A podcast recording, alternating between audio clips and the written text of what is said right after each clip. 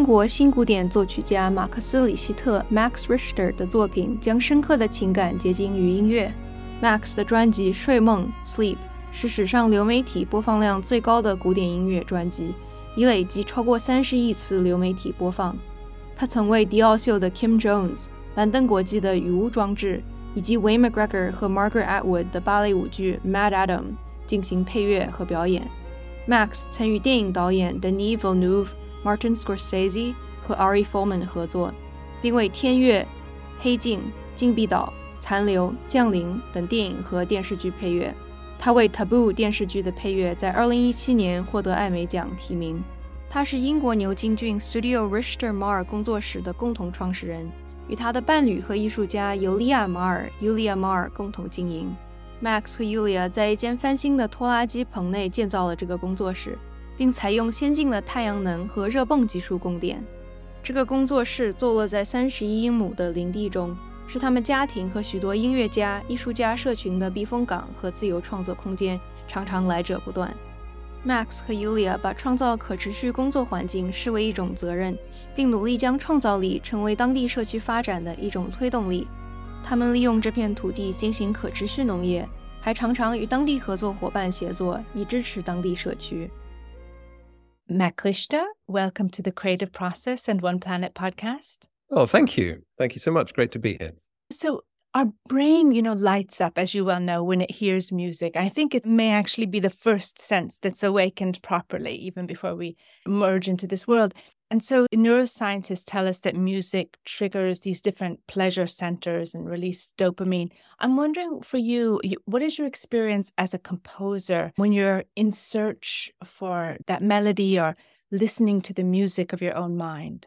Well, yeah, as a composer, I, in a way, sort of coexist with a continuous stream of music, which is just sort of happening to me mentally at all times. You know, I've had this experience since early childhood.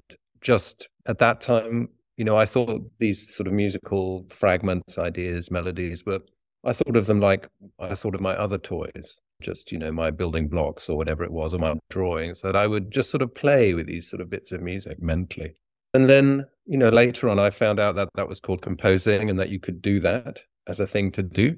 And uh, I sort of still have the same feeling about it, really. I'm, I feel very lucky in a way to be able to make my life inhabiting this language, which I fell in love with in early childhood. And that I've found a way to integrate that with you know, my other occupations, my other sort of life concerns, which are to do with really, you know, uh, trying to interrogate the bigger questions of our lives. And for me, music is a sort of, it's like a vehicle to travel through life. Oh, yes. I really like this idea that you've spoken about that music may be a vehicle for thinking, because I think it's also transcendent and intangible in some ways, when that's also the beauty of it. Yes, I mean, that's one of the great mysteries of music, isn't it? How is it that these vibrations which travel through air, which, you know, cause little bits inside our ears to vibrate, how is it that these essentially inanimate physical phenomena affect us so deeply? It's a, an extraordinary and wonderful mystery. And it's something I'm sort of very glad to be part of, really. That sort of continual involvement with this sort of strange and wonderful phenomenon is it's a wonderful thing to, to be connected to. Yes, and it really is because it's something we can I think you know I write and the different art forms are nothing is quite as transcendent as music. The other ones you can kind of pick it apart. I suppose you can pick apart the notes, but there's also mm. something else going on that you can't hold it. You can't. That's how it works. Yes, it's an interesting thing, isn't it? Because you know, obviously, as part of my training, you know, we study how you put notes together to achieve things, you know, harmony and counterpoint. That tradition goes back into the, well, into the Renaissance, into the Middle Ages, you know, how one sound and another sound can interrelate. So there are lots of rules. There's lots of ways of doing that. You know, we have the tonal system and the chord sort of family of chord structures and all of these kinds of things that tell us how these things fit together, but they still don't explain what happens, you know, when you're sitting in a concert and somebody starts to play, really what you're experiencing is a kind of a flood of all kinds of emotional and cognitive things which just sort of happen sort of by magic. And that in a sense is almost it's the same experience really for us those of us who work with it you know. I can look at a piece of manuscript paper and say yes these notes fit together in a certain way and they will do something. But that experience of them doing something is the same for me and as magical for me as it is for someone sitting in the audience.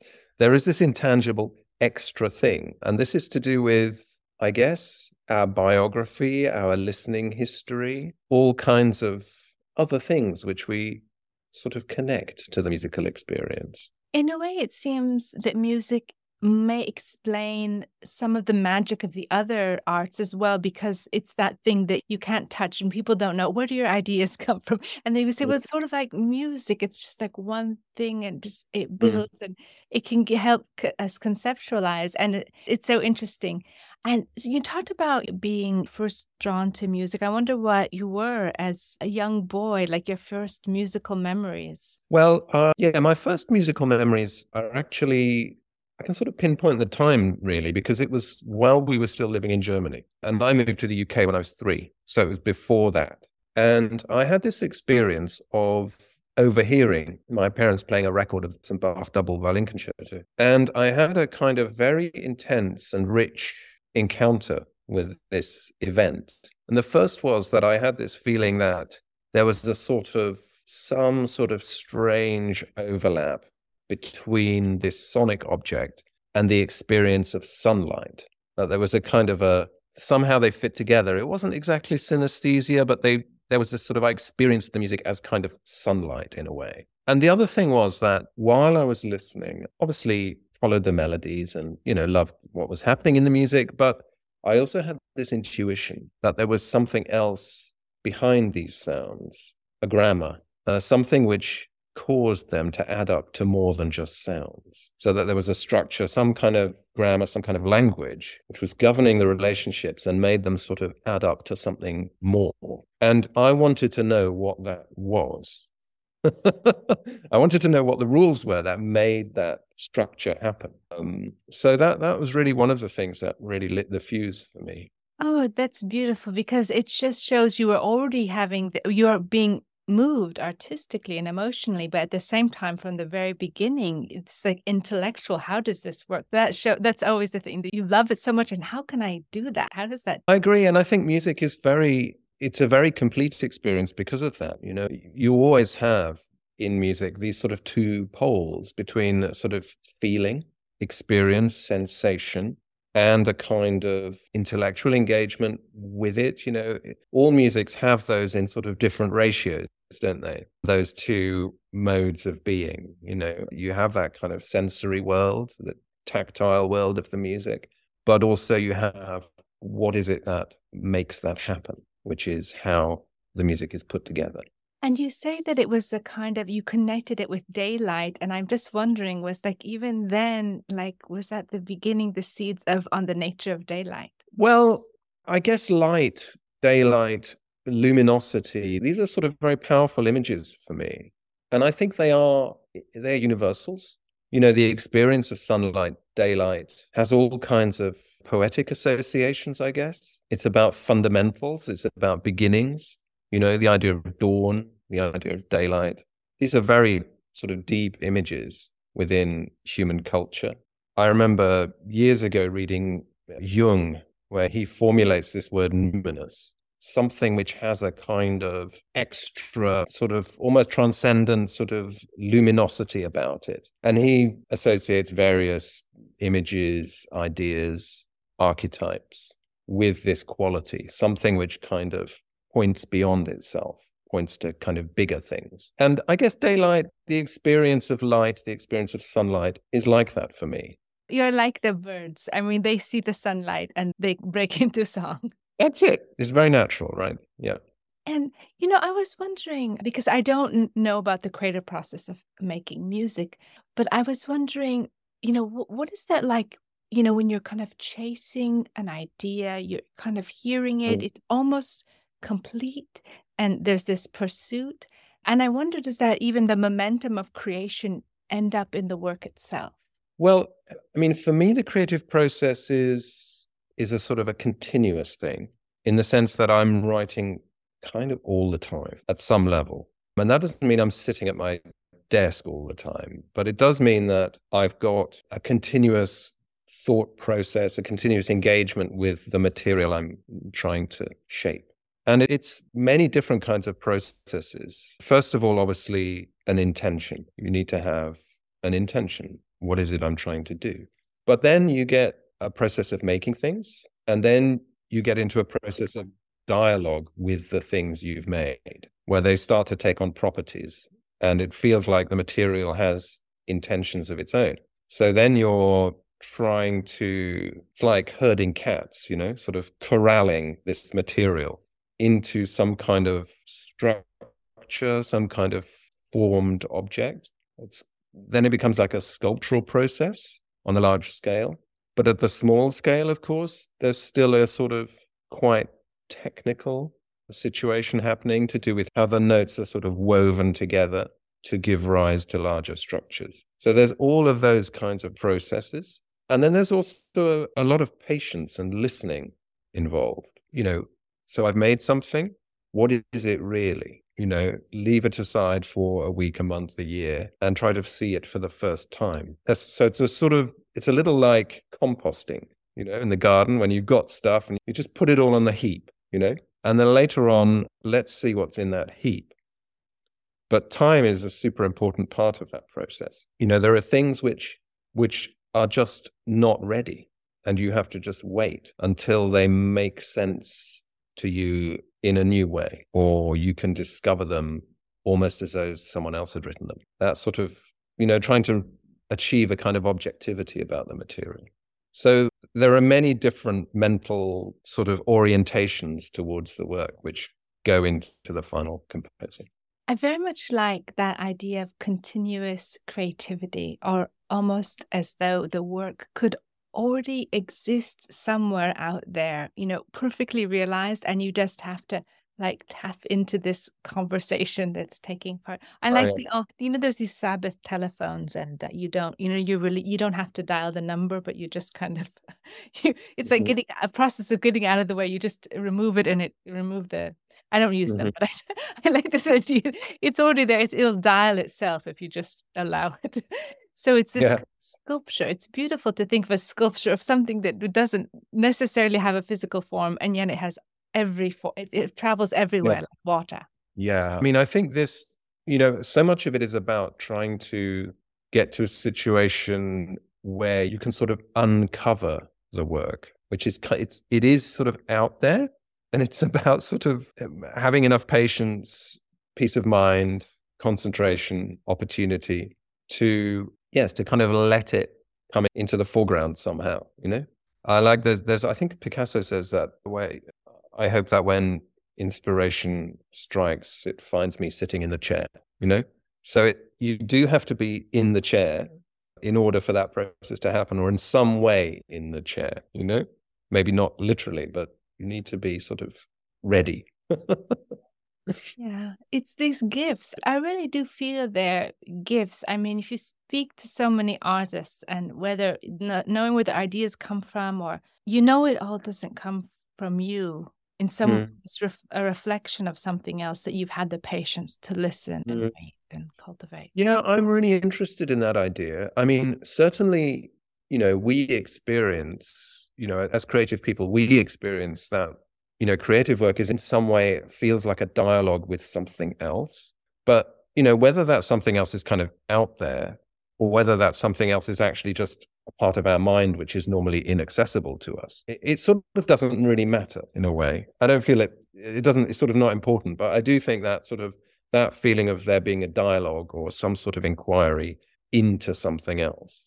That's fundamental to creativity, I think. Yes, tapping into something. And sometimes it's something that we knew even when, you know, you heard it before you were three years old. You were able to mm. think those deep thoughts. So it's like a reliving. Speaking about what takes place deep in our minds, you know, why do you think that sleep has become one of the 21st century's most successful classical works? Well, sleep is sleep is about fundamentals. It's about human fundamentals.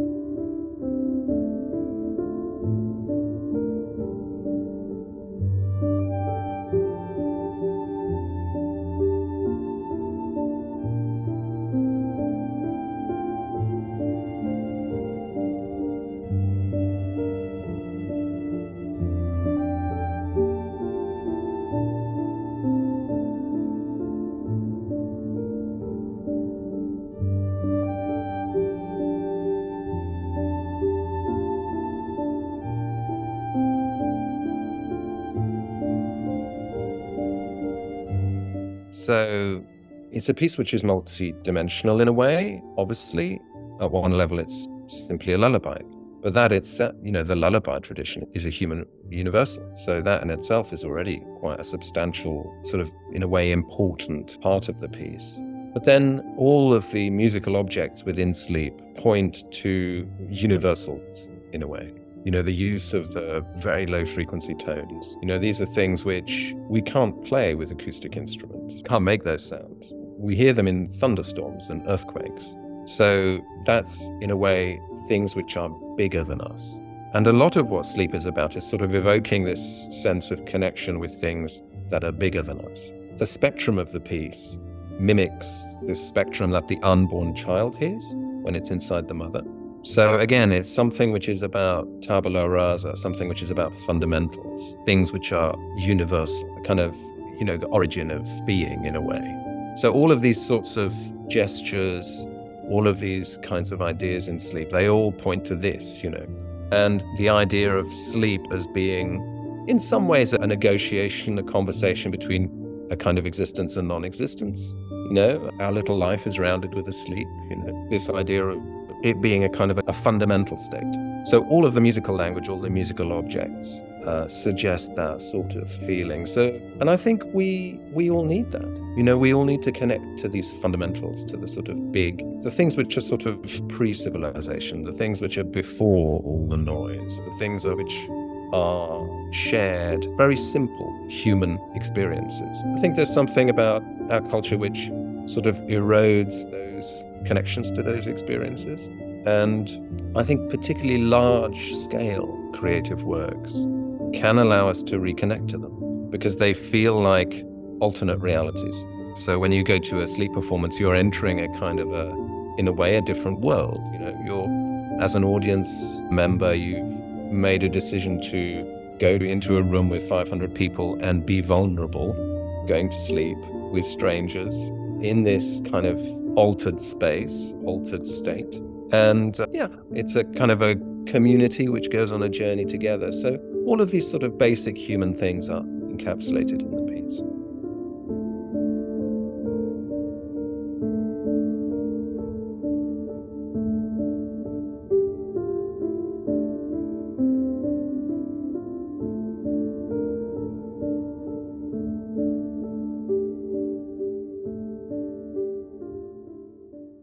So you're teaching people, I think a lot of us have forgotten how to listen. Like we broadcast ourselves, but we don't listen. And I think in some ways, or maybe even teaching them how to sleep or slow and listen to themselves, even listen to your music, but listen to their own bodies and minds.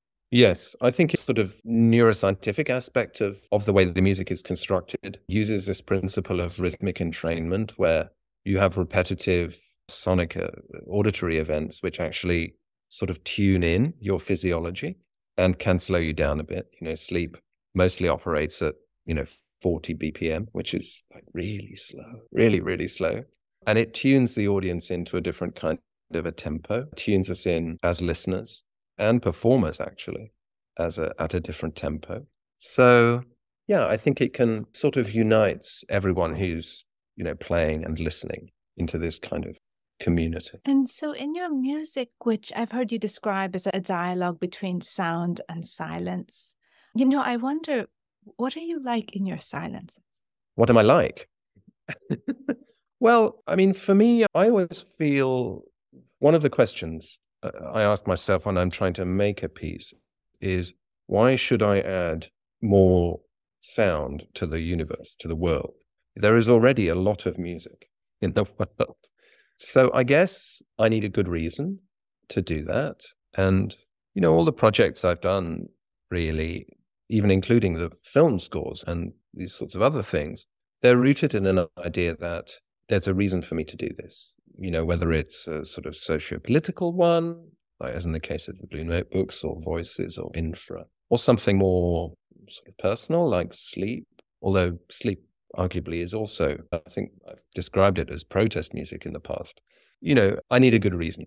And that's, in other words, I need a reason to sort of break the silence and to put sounds into a world which is already full of sounds. So that's my sort of general attitude. And then on a kind of a note level, compositionally, it's the same process. You know, it's why these notes? Why are they there? And I like this idea that every note should be there for a good reason.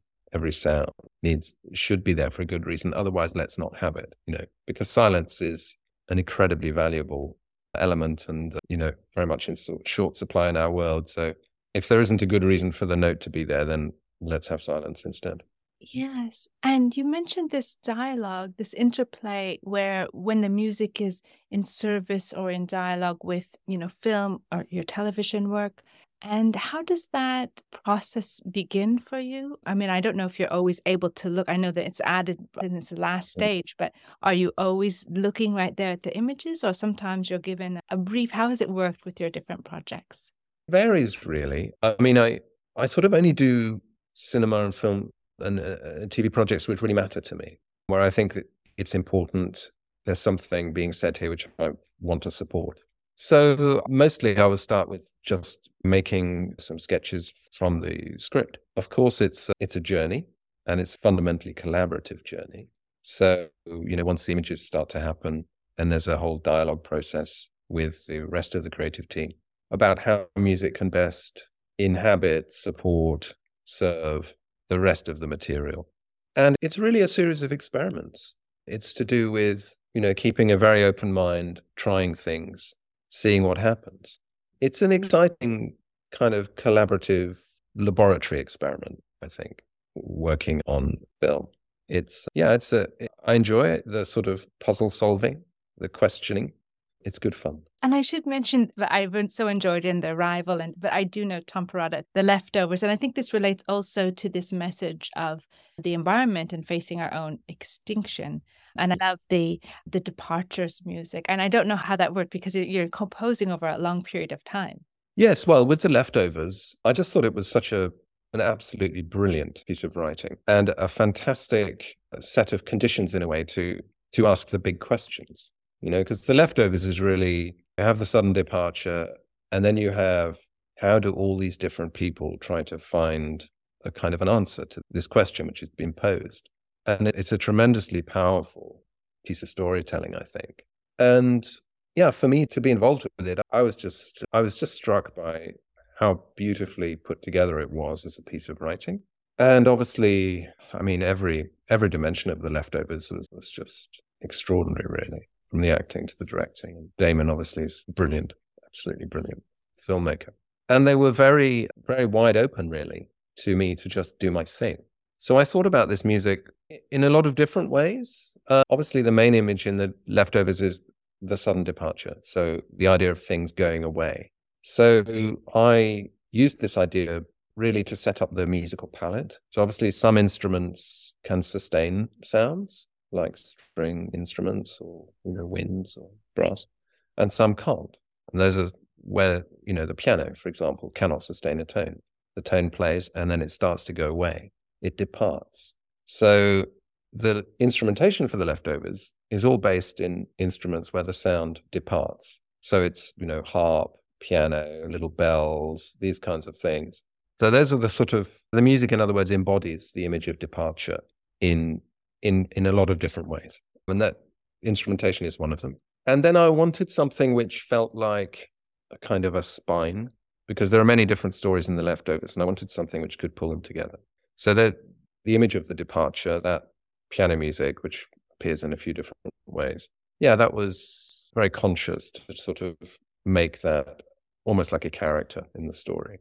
It's something to kind of hold your hand through all of this all of these different scenarios which happen, which are really, you know, very diverse. And it is interesting because I hadn't thought about that. Like the moment a note is sounded, it it's dying, you know, it's dying and it's diminishing. And so I love the metaphor of that. And I think that, you know, music has this strong, I like all music could be also heard as a kind of requiem in that way.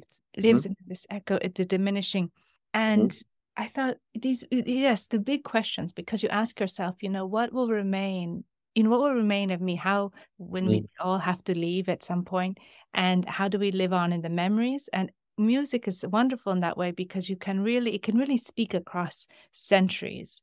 And mm. in your own music, you have your original scores, your original music, and then you have also the four seasons, and you have the, you can have these dialogues across centuries. And how what's the excitement and the challenges of that, and how do you continue the dialogue? Yeah, I mean, Recomposed is in a way it's a project which makes very explicit and puts into the foreground a process which is going on in music all the time. You know, at one level, all music is about previous music.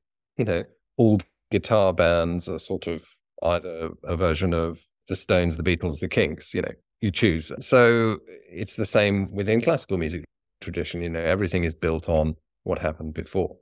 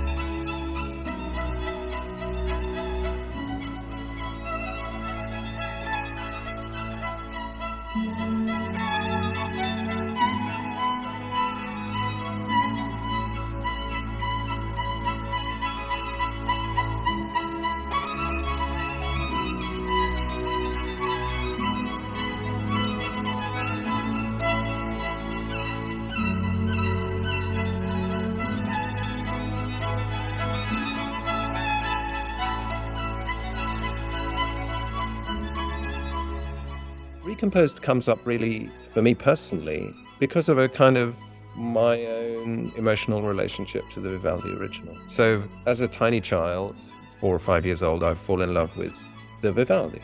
I'm playing it all the time. It's brilliant music. It's also brilliant music for a child because it's short movements and great melodies, stories, drama. And then in adulthood, I sort of grow to really dislike this piece because I'm just hearing it all the time on the TV, on jingles, telephone, when you're on hold, advertising, it's everywhere. So I have this kind of dichotomy in my head where I both love it and hate it. And for me, Recomposed is a kind of emotional salvage mission, really, to try and rediscover the things in the Vivaldi which I loved. So I had a look at, if you like, Vivaldi's landscape and decided to, rather than follow the trajectories he made in it, to like go off road in a way go cross country through his landscape and seeing if I can discover other things in it. And yeah, that's recomposed. It's it's just another, in a way, it's like walking around a sculpture, you know, just seeing different things in the Vivaldi original. I often wonder, you spoke about the grammar of music, and mm. I often wonder also about the language of the communication, the music of animals. And wondered how, as you talk about like recomposing, like they seem to have an essential melody, and my ears are not sensitive enough to understand all the different ways they might be riffing. I mean, I don't know how you listen to nature, how you how that might inform your creative process, and if you can hear those nuances and changes, the artistry of animals. Well, the, the natural world has its own sonic language, its own its own fingerprints. And that's one of the beautiful things actually about being out here, you know, we built this studio out in the woods. And as somebody who's been a city dweller most of my life, the city obviously is a very rich sonic environment, and we're sort of habituated to that. But, you know, out here, there is another acoustic environment, another sort of sonic fingerprint, and always changing. And every day is a sort of a different sound picture. I walk out the door, and yeah, you do hear it changing over time. You know, the leaves are coming in now, different kinds of bird song. The wind sounds different. It's a wonderful thing to be around and to to experience. Yes, it really makes it awakens the senses. And so tell mm. us more about the studio Richter Mahr. What were your principles in founding it? Because I know that it's cutting edge, mm. you know, solar powered heat pump technology, and you also engage with the community. So so this is a kind of a 20 year dream that Yulia, my partner, and I had that we would found a studio which we could use for our own work. Yulia is a visual artist, but also to uh, provide a facility for artists, you know, in a maybe earlier stages in their career who don't have the opportunities to record music or spend time concentrating on their work. So we've set up a program of residencies. We have younger musicians, people involved in the art world to just come and spend time here. And we make available the, you know, the recording facilities or whatever else they need. We have the opportunity for them to stay in the woods in these little huts.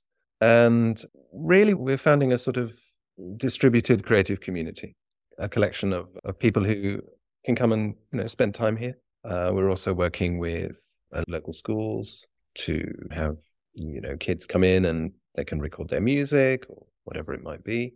And the studio is we're trying to make it as kind of 360 degrees as possible. So the center of the building is a cafe, and that cafe is is sort of fueled, if you like, from the organic garden. So there are no food miles. We grow everything. The electricity comes from the solar on the roof. The building itself was upcycled from a big old tractor shed when we took the insides out and put new insides in, which is all the studios.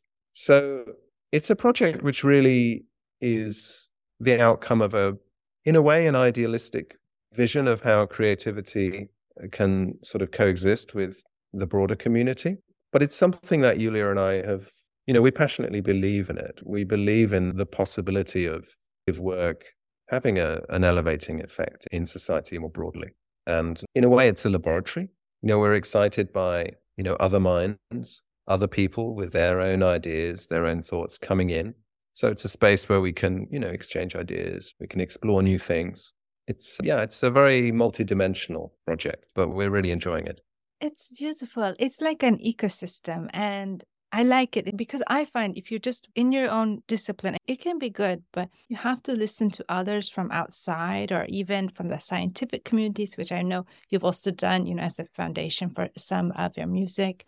And so it becomes this ecosystem like you see in the forest or even underwater where you think there's no noise, but there's actually a lot of chatter down there too. And what I love is in these systems, it's a becomes for you a creative circular economy as well as having a low footprint because in the natural world, what dies becomes food for another. Yeah, exactly. Exactly right. Yes. Yeah, I think the, the idea of a sort of ecosystem, both in terms of creativity and you know outputs, time spent, people thinking, but also, you know, the way the cafe works uh, and the way the studio connects into the community with other artists. All of these things, I think, are, these sorts of networks are really at the heart of the idea of the project. And that's so good that it also you also work with schools because as well it's not we often think we try to separate the arts or the STEM or whatever but also with music, we find more and more students and our university team members as well. They study listening to music. It helps them concentrate. Mm-hmm. Yeah. Yes, that's right. Yeah.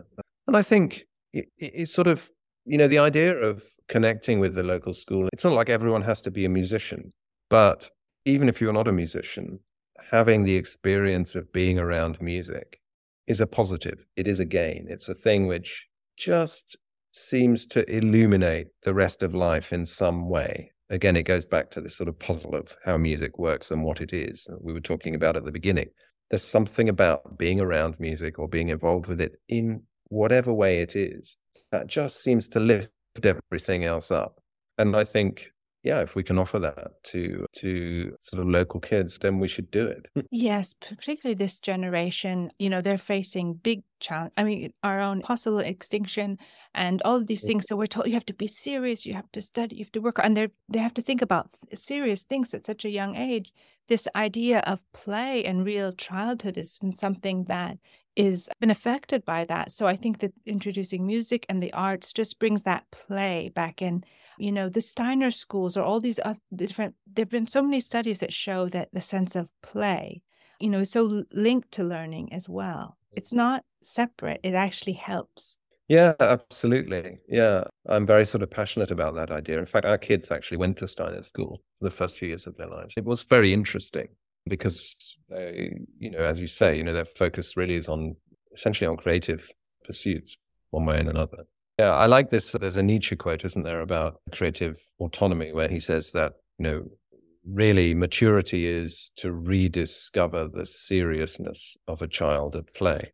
You know, that's what maturity really is to sort of get back to that thing where, you know, children, when they're playing, they just sort of, they've got a kind of a fantastic focus, but they're not tense you know it's just a sort of natural focus. I find you know having a conversation with a young child or just watching them you know they're uh, like natural philosophers always asking why and not thinking you know and just and combining things as you say they're a laboratory. It's it's so beautiful and it's like oh i can't forget this. Why it's really so important.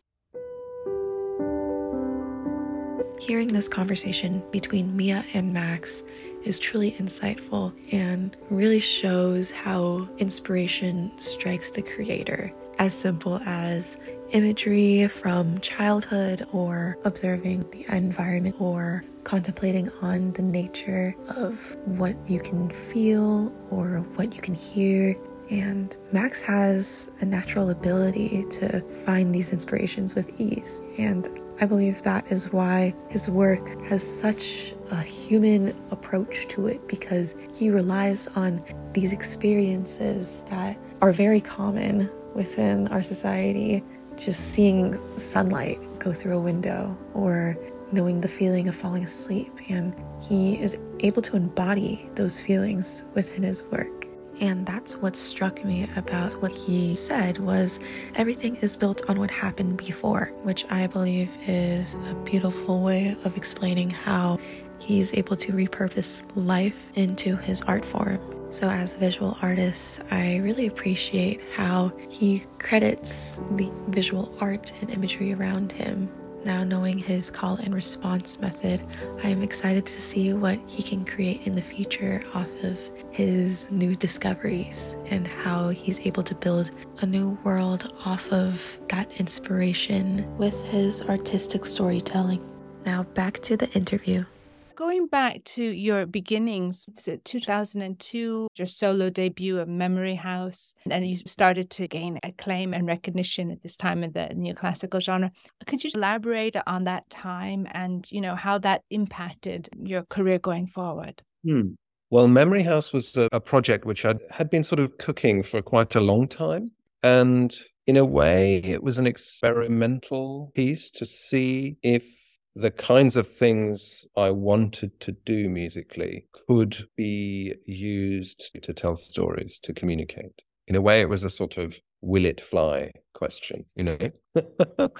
Is this actually a thing? And the, the impetus for it really was to do with the fact that the classical music culture at the time was very much tied to a kind of modernist orthodoxy, which is a kind of post Boulez mindset where piece of music was, in a sense, an intellectual manifesto rather than a sensory experience. You know, it was atonal, it was super complex. That was what Orthodox classical music culture was. I didn't want to do that because I felt that music was a way of talking.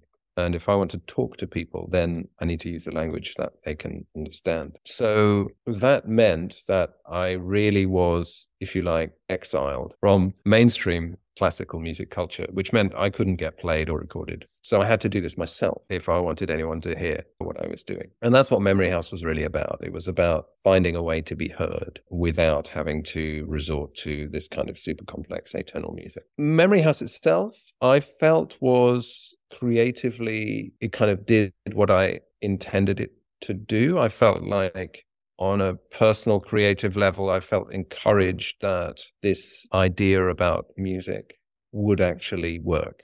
On a commercial level, it was a total failure.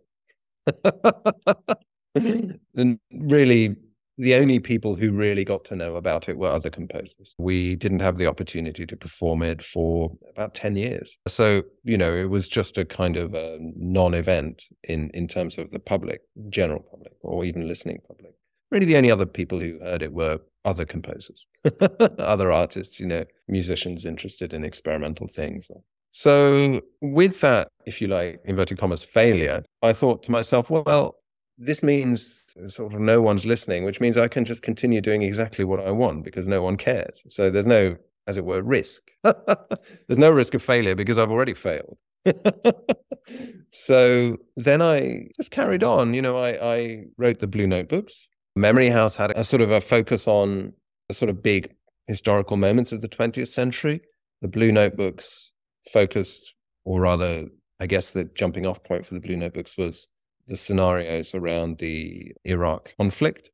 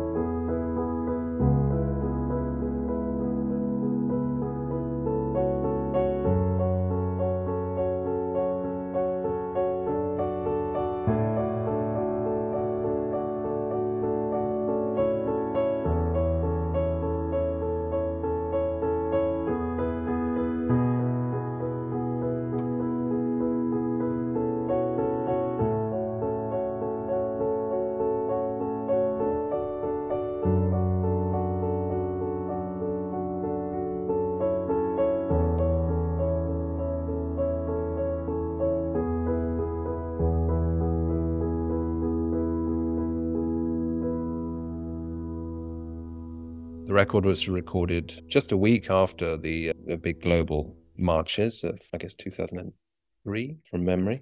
And it was a response really to the idea of the kind of fictionalizing of politics that started to happen around that time in a new way, I guess. So, yeah, and the Blue Note, both of those records really, I suppose, set a kind of a pattern or a general approach for me in terms of what a project, what a piece of music could do and what its origins would be and how I wanted to, what I thought music was for, in a way, for me personally. Yeah, you always offer, you bend towards the light, but you are often coming from these, you know, dark times or subjects or with infra voices on the Universal Declaration of Rights or the London terrorist bombings.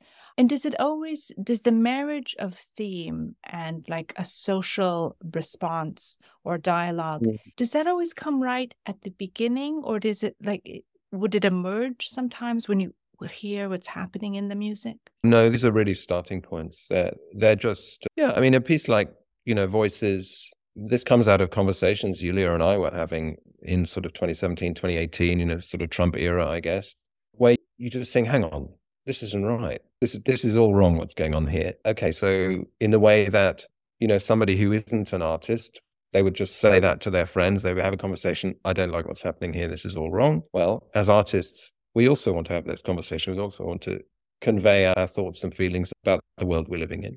And it was a very simple, in a way, intuitive response to the things we saw happening around us, the things we see in our daily lives. Artists are just, in a way, of course, ordinary people. And it just so happens that instead of having a conversation over coffee with a friend about something, I make a piece of music about it.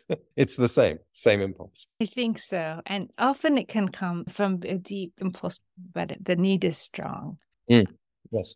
And so you also work you Kim Jones and the Dior shows, and so there's some of your more recent collaborators, Wayne McGregor and Margaret Atwood. You know, tell us about some of those collaborations and the discussions, and you know how it evolves.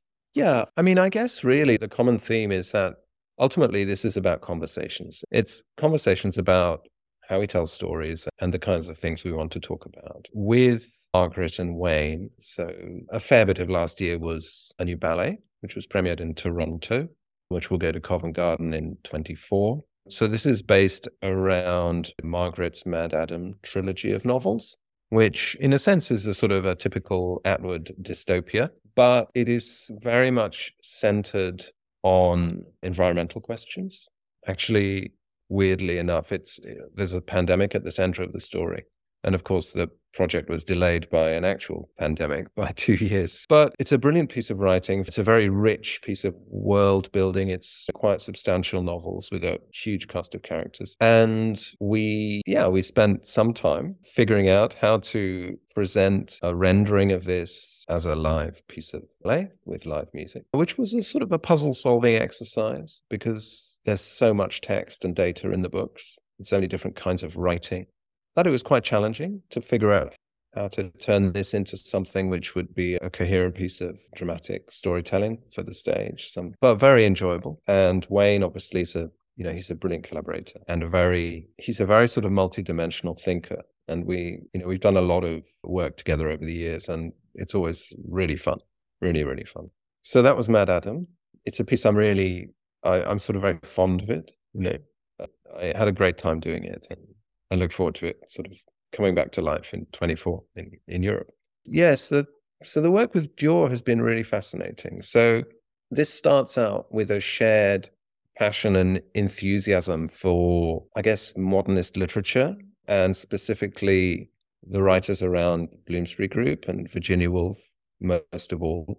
So some years ago, I made a ballet called Woolf Works, again with Wayne, which is centered around the three novels of Virginia Woolf, Mrs. Dalloway, Orlando, and The Waves. And Kim, Kim Jones is a sort of lifelong devotee of Virginia Woolf and all things Bloomsbury. So he got very excited about this and he suggested that we use some of this music for a show of theirs. And I was very happy with that idea because having talked to him, you know, it's clear that there was a sort of a shared passion and enthusiasm for this work at a literary level rather than just as a sort of, I mean, he's very profoundly passionate, devoted, you'd really say, to this work. So we did that. And then over the last couple of years, we've sort of gone a bit deeper in a way. Most recently, we made a piece for Paris based around the wasteland in a way in celebration of the the anniversary which was an extraordinarily beautiful sort of exploding of the text which was read as part of this performance where we used some music from infra because the wasteland is actually one of the sources of this other piece of mine called infra so there are many sort of touch points with kim and he's a, tremendously creative sort of multidimensional person so that's been it's been great fun to do those.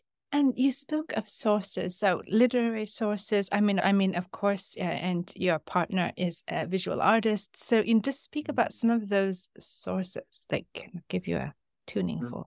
Well, yeah, I mean, I think Yulia is really important in in kind of everything I do because you know we have collaborated explicitly on on some projects for example on voices you know that's very much outcome of a million conversations we had and she's made some beautiful visual material for that project. Sleep was a great big long conversation between us. You know we've sat around in our over the kitchen table for 20 years having ideas and talking to one another about ideas and creative ideas and approaches to how creativity can sit in the world and what should we do next and you know, how's her work going and how's my work going? I mean, this is what we do. So if we're talking about sources, then I guess that's really the primary source. And then of course we're all, you know, we're all we're also on our own creative journeys, ex- exploring and researching and thinking. And it's true that literature is a big part of what I've what I'm about in a way. You know, I love stories,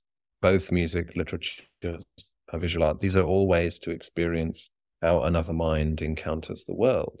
And that for me is really the most most exciting thing about it. You know, when you're reading a piece of writing by someone or you're seeing a piece of visual art, you're seeing a window into that person's encounter with reality, that person's biography, what things mean to them. And then you can compare notes. You know, you can compare notes with that person. How is it that person sees these things and how do I see these things? And it's a way to understand one another. And I think that's really one of the most important things that creativity does in our world. Yes. And I wonder because you have so many collaborations and ideas, and I wonder if sometimes, I mean, I know that ideas, projects build slowly, but I also know sometimes they just come like all at once. And I wonder if you ever Mm. wished, like, oh gosh, could I just put an electrode to the side, you know, before you lose it, you know, and download it to a Sibelius, you know, score writing program make sure nothing is lost. It's true. I think there are two kinds of ideas, aren't there? There, there are the sort of they're like butterflies that just seem to just kind of go by, and you have to catch them quickly. And I have got like manuscript paper all over my house, pencils everywhere. I've got little, you know, recordings, and I'm constantly scribbling little things down. So that that happens a lot. And then it's a question of you know sort of composting those things over time but then there are other kinds of ideas, like which just sort of arrive fully formed. I mean, that happened, for example, in the case of Woolf Works. You know, the first two acts, the Dalloway Act and the Orlando Act, you know, there were a very conversational, iterative process with Wayne. The third act for the Waves, I just wrote it. I just wrote it down over a, a kind of an afternoon because it just seemed to just arrive. And I just, you know, just sent it to him and said, here you are. And he's like, okay, thank you. That's it. We're done. So you never really know. You do sometimes, obviously, you know, sometimes you feel like there's a long journey and it's almost like quite hard won territory. You know, you're discovering territory and it's, and it it's, can take time. And other times it's just there. So, yeah. Yeah, those are the beautiful gifts. You Ah. have to go through the you have to go through the other stuff. I think you wouldn't get if you didn't go through the other. But on this note, you know, you're known for the electronic elements of your work and for really, you know, bringing that into, you know, commercial sphere. It's become more accepted now. You know, there have been so many developments now with AI, and I don't know what that means in the musical sphere, what your response is, and are there some things that you would avoid or you know just i i still Yeah. feel like there should be an author but that's my, that's my belief Yeah. I mean, I think the thing about AI is AI creative work made by these systems are, I mean, obviously they're a variable quality. Generally speaking, because of the way that over decades, I guess, you know, research dollars have gone into sort of speech recognition and language models, they're probably more advanced than the sort of compositional things. The generally speaking AI music is not very good, I think, at the moment. Probably much less good than text. But I think there's a bigger question because going back to this idea of other minds, creative work is about how a human being encounters reality and how they respond to that. And it's a way to share the experience of one human being with another human being. That's really what creative work is. That's how it pretty much how, you know, that for me is the test. So an AI can simulate the products of that, and that's fine. You know, it's a simulation of what human creative experience might be, but it isn't the same thing. It's a different thing. And actually, I think it's a bit of a, I mean, personally, I'm sort of more interested in computers doing the things that human beings can't do. you know, I don't really want a computer's version of Middlemarch, you know, because I've got George Eliot, thanks. You know, I'd rather have, you know, a computer write a text that I can't imagine a human being writing, you know, and the same in other spheres. You know, I'm sort of, that to me is much more interesting. So, I mean, I can imagine that as AIs become more established, there are going to be economic consequences, that's for sure because it's it's perfectly easy for a system to be trained to simulate, you know, writing, I don't know, film score or something. It might be quite easy to do that actually. And that I guess is going to cause some economic problems. So in a way, I guess we're facing a situation where, you know, technology sort of hollowed out sort of physical jobs. It's maybe now going to be start hollowing out sort of knowledge based jobs. So I think that is a big challenge. And it's going to need some careful thinking about how we manage the social consequences of that. So that that's a big thing.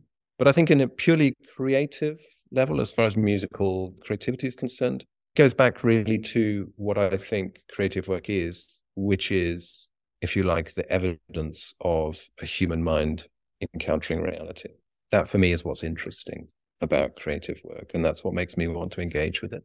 And if you take the human mind out of that, then mm, I'm just not I'm not that interested.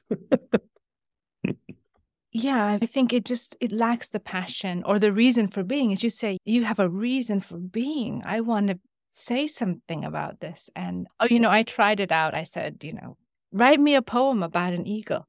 Mm-hmm. and they gave me back, and I said, and it sounded good. I said, wait, that's Tennyson's The Eagle. It's just shuffled around. So they're hardworking AI bots, but they're also lazy. They are quite lazy. They are quite lazy. I asked, we have, we had this fun game with the kids the other day, asking it, asking ChatGPT silly questions. And we asked it who would win in an arm wrestle, Mitski or Albert Einstein. And it just made up a load of nonsense about Albert Einstein and how muscly he was. And therefore he's going to he's going to win the arm wrestle with Mitski, who's a songwriter and not known for her physical strength. And it was just sort of a lot of old rubbish. It was very entertaining and hilarious, but just not true. That's true. They really can't see they then they don't have bodies. that just tells you that they have no. That's the other thing, and I just do want to mention that because this is the mind body problem that I think mm-hmm. that we experience now, and the arts can help us bring those back, and you know, like animals are like we're they're connected. Mm. And uh, that's the thing; they don't have bodies, so they can't speak to our whole selves. Exactly. Yeah. So, just in, in closing, because you t- talked about children, and as you think about the future and education and the kind of world we're leaving for the next generation, what do you share with your children? And what for you is the importance of the arts? And what would you like young people to know, preserve, and remember? Well, yeah, I mean, it's a challenging time, right? In a way, I feel like this is a sort of these next, I don't know, half a dozen decades maybe are the kind of pinch point where things can either start to get better or get a lot worse. And that's to do with, you know, large scale ideas about what society is and what it should do. And, you know, how we distribute wealth, power, opportunity, education, and creativity. And creative work, I think, can be a catalyzing thing, which can help us to see bigger contexts, engage with deeper meanings. And these are all ways to figure out what's important and what isn't important. Uh, the world is very busy, and we do tend to get sort of a bit sidetracked with things which are actually not important. Creativity is a way to reconnect with the things that are important. So you're right. You know, the kids, you know, my children, our children, these are, they're facing, yeah, the probably some of the biggest challenges, you know, we've ever faced in the way they're existential. And I think, you know, the kinds of narratives, the kinds of perspectives that we put into the world with creativity can be a way to sort of elevate the gaze a little bit. You know, just, you know, speaking for myself, you know, somebody who lived 250 years ago, Beethoven makes my life better just every day. It's not huge, but it's a little bit better every day. And I think that's what creativity can do. And you know, if you multiply that across time and across populations, you can, you know, make a little change. You just have to think of, you know, what's going on now in Iran, you know, with the revolution that's sort of afoot there, you know, various songs have become talismans to sort of elevate the populace, to unite people, to support them. You know, Beethoven 9 playing in Berlin in, you know, 1989 at the fall of the war these are things which which just can sort of make a tiny difference. And I think that's what creativity can do. Definitely. And, you know, we can't underestimate the importance of beauty and joy. And going back to the natural world, I mean, every morning the bird sings, they don't know where their next meal is coming, but they still find a reason that's right. to. That's exactly right. Yeah. Well, thank you, Max Richter, for inviting us into your imaginative world and for your music that teaches us to appreciate life's rhythms so we can harmonize with the natural world the way animals do, the way the smallest organisms and plants in the forest up to the largest planets move in harmony and balance, and the way an orchestra moves us as though with one mind and one heart. We really have an opportunity to do something beautiful in this life we all live on one planet we call home. Thank you for adding your voice to One Planet podcast and the creative process. Thank you.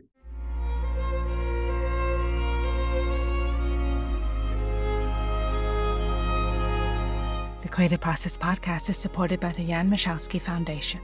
This interview was conducted by Mia Funk with the participation of collaborating universities and students. Max Richter's music featured in this episode in order of appearance was On the Nature of Daylight from the Blue Notebooks, Path 19, Yet the Frailest from Sleep, Spring 1 from the New Four Seasons, Vivaldi Recomposed, Lullaby from the West Coast Sleepers from 24 Postcards in Full Color, Vladimir's Blues from the Blue Notebooks. Music is courtesy of Max Richter, Universal Music Enterprises, and Mute Song. Associate interviews producer on this episode was Lissy Salvador. Digital media coordinator was Sam Myers. 匠心博客的华语制作协调员是张和念。我们衷心希望匠心今天丰富了您的创意思考。如果您希望参与我们的创意社区、展览和播客的互动，欢迎您到 team at creativeprocess.info 投稿或留言。感谢您的收听。